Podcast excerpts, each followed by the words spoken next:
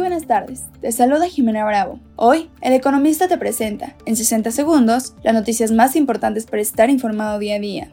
Bienvenidos. En primer plano, el peso mexicano se desprecia frente al dólar estadounidense este lunes por tercera jornada consecutiva. La moneda cede terreno ante una mayor percepción de riesgo en los mercados tras la quiebra del banco estadounidense Silicon Valley Bank.